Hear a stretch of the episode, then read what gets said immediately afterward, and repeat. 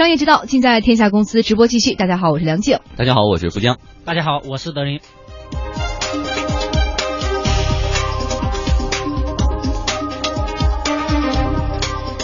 接下来我们关注的话题呢，网络直播。四川德阳市的一名幼儿园教师这两天成为一个话题人物了哈，原因是他在网上的直播内容引发了争议。什么内容呢？我们来介绍一下。哎，二月二十四号，德阳小天使幼儿园一名老师在上课期间，通过手机对其班上小朋友上课以及午休的情况进行视频直播。这件事情经过网友和媒体的曝光以后，引发了各方关注，同时也引爆了网络舆论。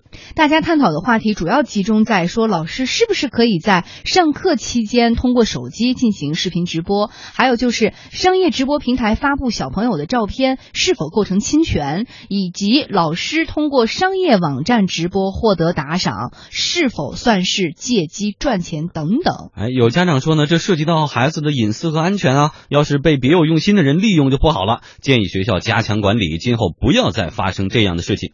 但是呢，还有的家长替这。老师说话，他说自己的孩子就在静静老师边上，老师直播，他们知道啊，因为事先这老师是和家长沟通好的。网上直播不仅让自己能够看到孩子的情况，还能听到孩子的声音，还可以和老师孩子互动，这挺好的呀。为什么骂呢？嗯，那么在深圳上大学的陈海妮目前是一名兼职的网络主播哈，她表示说，呃，自己是不太认可静静老师的行为的，原因是什么？一起来听。可能我不会说特意去思考说这个行为会不会不。及什么法律之类的，但是我不会有这样子的行为，因为比如说我要直播，我直播的内容可能就只真的只是关于我自己的，就不会在没有经过别人的同意之下，在我直播内容中有太多的就是别的联系，因为网络扩散能力是比较大的嘛，你是不能控制的，所以你能控制的是你自己的画面内容。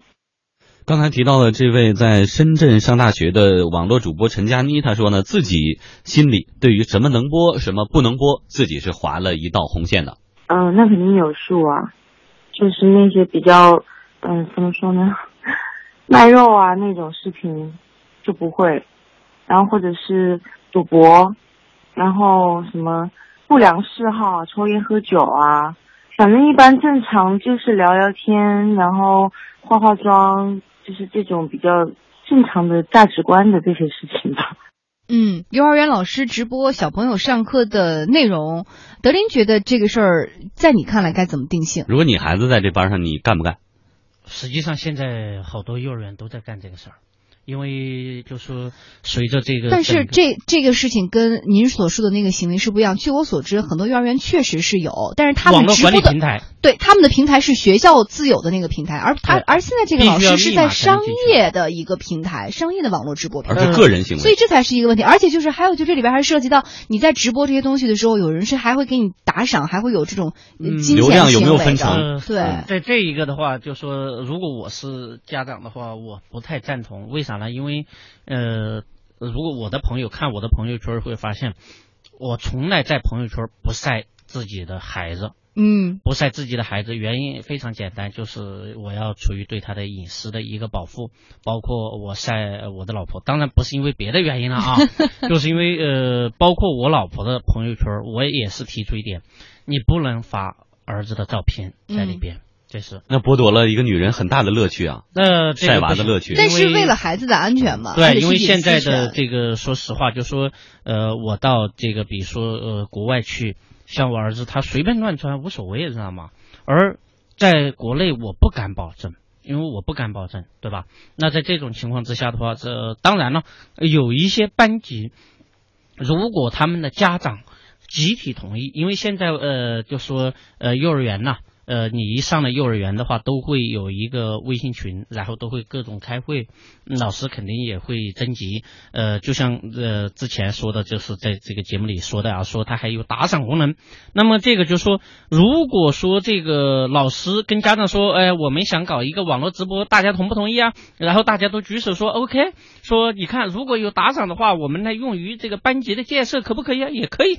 当然了，如果呃大家同意了，而打赏进入自己的。腰包，那就变成一种商业行为的话，我觉得这个不太有这个商业的规矩，呃，嗯不符合商业的规矩。嗯嗯，而且我在之前看这个事情的时候，还有一个背景哈，就是这个事情老师是之前跟这个班的学生家长确实是有沟通，但是嗯老师就这个事情并没有向幼儿园的校方。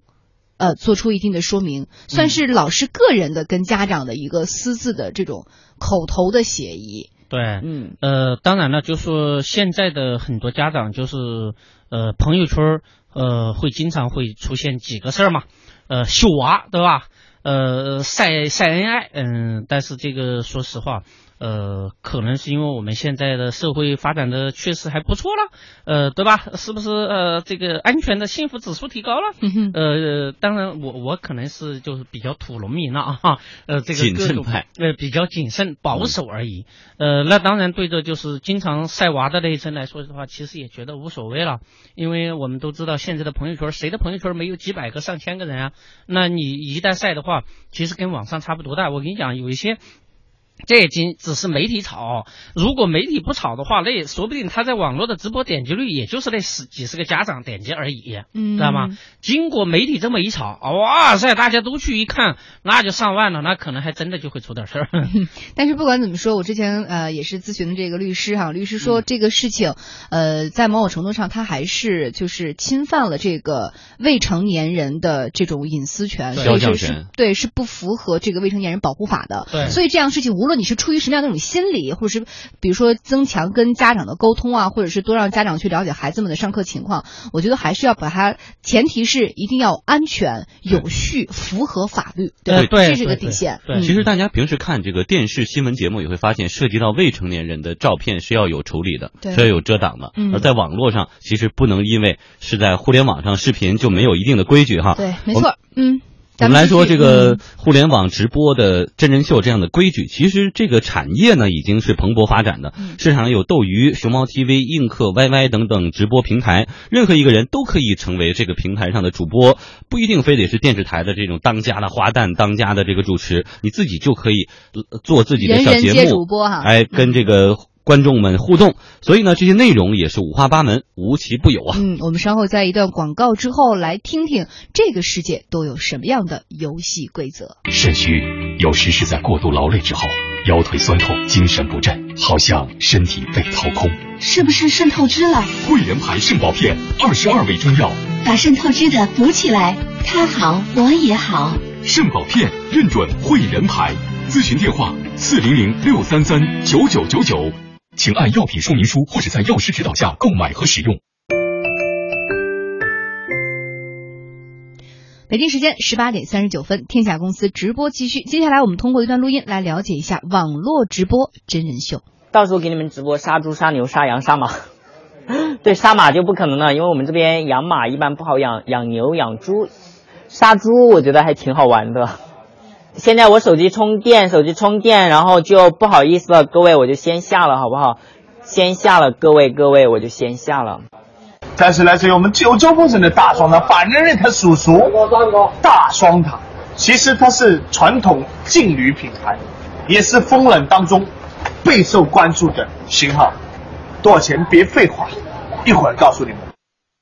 哦，你来美国两年了，但是原本在三十八部那边，三大巴巴，三十八部三大巴巴好啊，那边风景好，但是很无聊，我知道在三。十八部在那边一点，洛杉矶跟旧金山。那叫什么？三号赛啊？啊三特莫瑞啊，三圣路易斯你知道吗？？San Luis San Luis 三路易斯旁边，San Luis，我不知道。那很小的美国太多地方我都不知道。那个我是被中介，就是中介说啊，你学校你高中就在洛杉矶。我说那好，那我洛杉矶一听不错，好地方。那你觉得洛杉矶好不好？我跟你说，洛杉矶好玩的多，所以说诱惑比较大，不适合读书，是不是？我觉得不适合读书。嗯，大家应该能听出来哈，这是我们的记者应该是跑到了好几个直播间里去给人录下来的这个直播的状况，什么内容都有。有一个什么，好像是我听的要给大家直播杀猪的，还有一个两个小孩在那聊关于美国的一些事情，但是个人觉得还没听到什么信息就已经没了。就反正举个手机，嗯然后自拍的这种录像的模式，自己随便干什么事情都可以给它录下来哈。嗯，所以呢，有一位这个网络主播接受采访的时候也说自己啊，本职工作是北京一个小饭店的传菜工，每天晚上下班以后，他都要在某网络直播间里边唱两个小时的歌，屏幕那头几千名的观众就等他呀，还要给他送上虚拟礼物。但是他的歌声基本都没在调上，就属于瞎唱的那种。这位主播说，观众就喜欢我这风格。打开电视，什么字正腔圆的太多了，没有意思，没有新意，有没有？我就随便唱两嗓子，他们特别喜欢。我要有两天没来，就是受不了了。你越是滑板鞋的风格，大家就越为你着迷，就是对我要魔鬼的步两天没来伐。，对你根本受不了，呼唤我出来唱歌。哎呀妈呀！对，然后更夸张的是，你知道还有人直播什么吗？说直播，呃，自己睡觉，说夜间的呼噜声，还有每一次翻身的声音，都会引起网友的骚动，并且会给他大礼。有主播说，这些内容之所以受欢迎，就是因为大家都太寂寞了。了。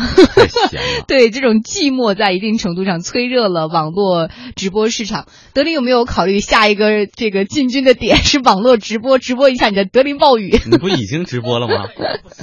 呃，说的这么热了啊，我也我也想 去尝试一下。你是想唱歌啊因为我们这做的节目都是这个录，用专业的设备录制，还要进行后期剪辑包装。嗯呃，所以说大家看到的我们的这个微信公众号德林社里边的德林暴雨就是这样来的。嗯但是你看啊，人家连睡觉打呼噜都能直播，这个实在是太刺激了啊！嗯，哎就，像还有韩国那吃面的，也是一晚上挣很多钱，他就吃面。就是你你们前面说的那个唱歌啊，就不在调上。就是我我每次唱歌的时候，我儿子说：“你赶紧闭嘴啊！”说你这个全跑调了啊。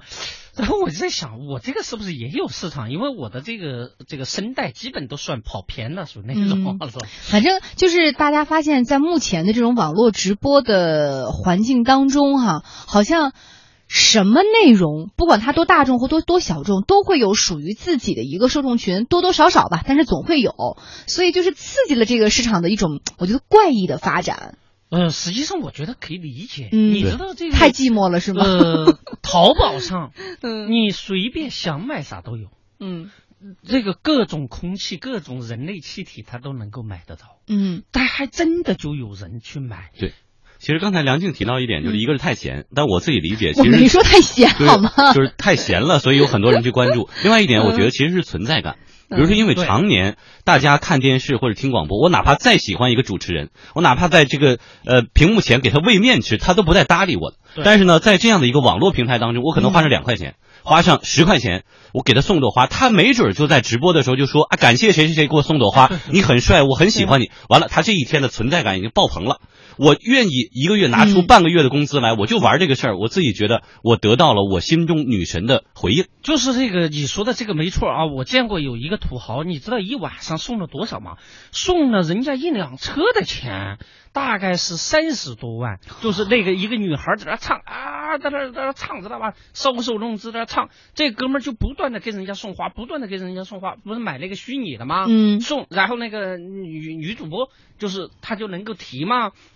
然后就说：“哎呀，帅哥，我真的好喜欢你，怎么怎么样的。”其实刺激到他了哎，我我我就问他，我说你干嘛要干这个事儿呢？哥们儿说我就喜欢啊，乐意啊，开心啊。嗯他就这样，所以说这个世界上它有是一个多元的世界，多元的世界就是说每一个人的追求不一样。当然了，呃，这个正是因为每一个人的呃内心世界，最后变成了一门生意。嗯，呃，所以说嘛，在这种网络平台上，就这些主播们无所不用其极，去刺激人的内心世界，去勾起人的一些。本能的反应，然后刺激他去有这个送钱送花的这种动作的出现，所以我们也能看到，就是比如说为了要赚钱，为了要赢得粉丝，很多的这个呃网络主播可以说是没有什么太多的底线吧，反正嗯要么就是爆脏口啊，要么还有这种游走在情色边缘呀，都是他们一些常用和惯用的一些方法和哎手，段。你说不让裸露，那行，我穿很薄露透的内衣，或者说吊带，行不行呢？嗯哈嗯，更有甚者呢，还有主播驾驶豪车玩直播，一边开车一边直播，然后撞伤两个人以后，肯定被警方处理了，带进警察局的时候，他还举着这个手机或者说摄像机，想要直播自己在这个局子里的铁窗生涯。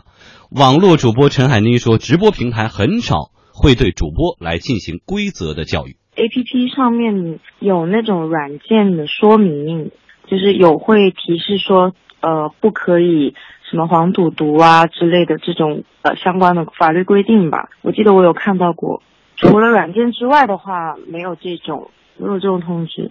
就是我个人来说，这边是没有的，就可能就是听说吧，听说说不能怎么样，不能怎么样。互联网评论人兰溪表示说，网络直播出现这些乱象，除了网络平台自律不够之外，和他们的运作模式也是有很大关系的。从直播的这些平台来说，他们都不是以前的这个门户的模式。就以前我们说他看新浪、看搜狐、看他首页，为什么他能够控制住？因为他都是一个编辑的推荐制，我去审核我的哪些东西能够出现，哪些东西不能出现。那不能出现，没有入口，你当然是找不到的。但直播现在不一样，就我去建两个房间，可能官方都不知道，他每天有成千上万的人去建房间。那我呢，我通过我自己的一个渠道去做推广，我的朋友圈，然后我贴吧或者这些论坛这些东西，很快的我有我我的这个粉丝。那这个其实跟官方来说的话，它其实是一个脱节的一个管理状态，它只能被动的监管，就有人举报或者说群查查到了，包括很多主播，他可能说一天直播十个小时，我就一个小时在做那个违规的，我其他九个小时都正常的。那这个时候你巡查有时候也会错过。兰溪说，国外的网络直播主要是以专业性的内容为主，希望国内的网络直播的发展也能出现类似趋势。我希望它它越来越专业化吧，因为我看国外的主播看的多的就是比如说游戏的，或者说一些这个专业技能方面的，包括做制作模型啊。那中国可能限于大家的一个兴趣比较窄吧，大多数的主播就是海阔天空的，跟这个用户聊天啊，侃大山，这个其实它没有太多的普适性的。我希望能够看到一些精品化的内容，这个是我对他的期待了。问问德林啊，网络直播行业它是一个新兴的事物，我们希望看到它蓬勃发展，并且出现一些更多的好的这种变化。但是又就是怎么既能保证它的创新不束缚它的手脚，还能让它稍微有点规矩？呃，说实话，就说在网上这些个什么色情啊那一类的，是我觉得是应该把它给屏蔽掉的。呃，其实啊，在有一些技术方面是可以做得到的。嗯，呃，这个那当然，这个行业要想真正的就是说成为一门生意，成为一门大生意的话，它还是要靠优质的内容。嗯，哪怕就说你唱的跑偏了，那是你的一种表演的天赋，而不是去靠的一些个就是恶搞。那当然，包括有一些个去讲故事怎么样？你除非你的这这个故事本身，还有一个你的整个的表情等等，那不是说你光膀子，人家不是来看你光膀子的，光膀子可能就那么几秒就 OK 了，对不对？所以说，我觉得就说呃，这个直播真人秀啊，呃，它未来的还是一个内容取胜。实际上，无论是哪一方面的内容。